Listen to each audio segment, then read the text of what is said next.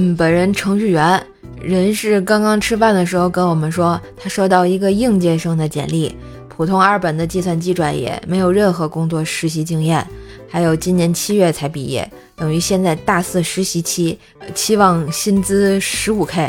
我主管听了笑出了声，马上跟人事说，叫他过来面试，我要告诉他自己几斤几两。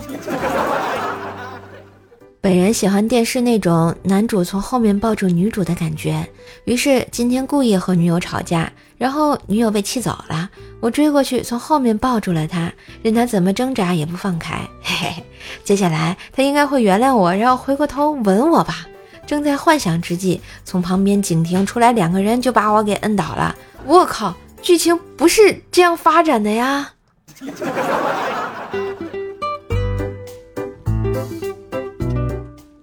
一日啊，一位老师想启发学生什么叫反哺，就举例问道：“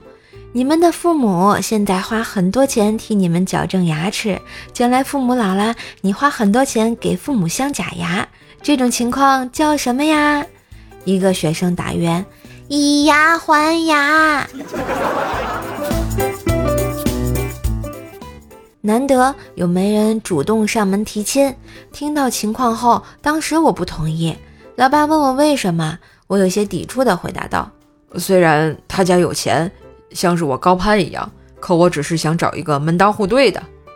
老爸听后重重的点了点头，说：“哎，这鬼天气呀，这雨是越来越大了。你你去隔壁借个脸盆去，把屋里漏的水接住啊。”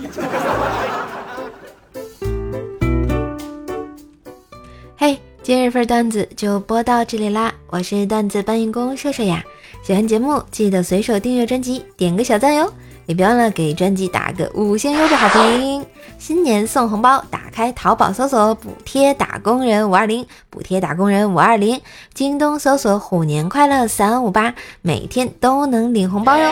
点击射手头像进入主页，可以到我的店铺挑选年货，也可以订阅一下射手开的新专辑《奏奈讲笑话》，是一张天津话的专辑，嗯，别忘订阅一下哟。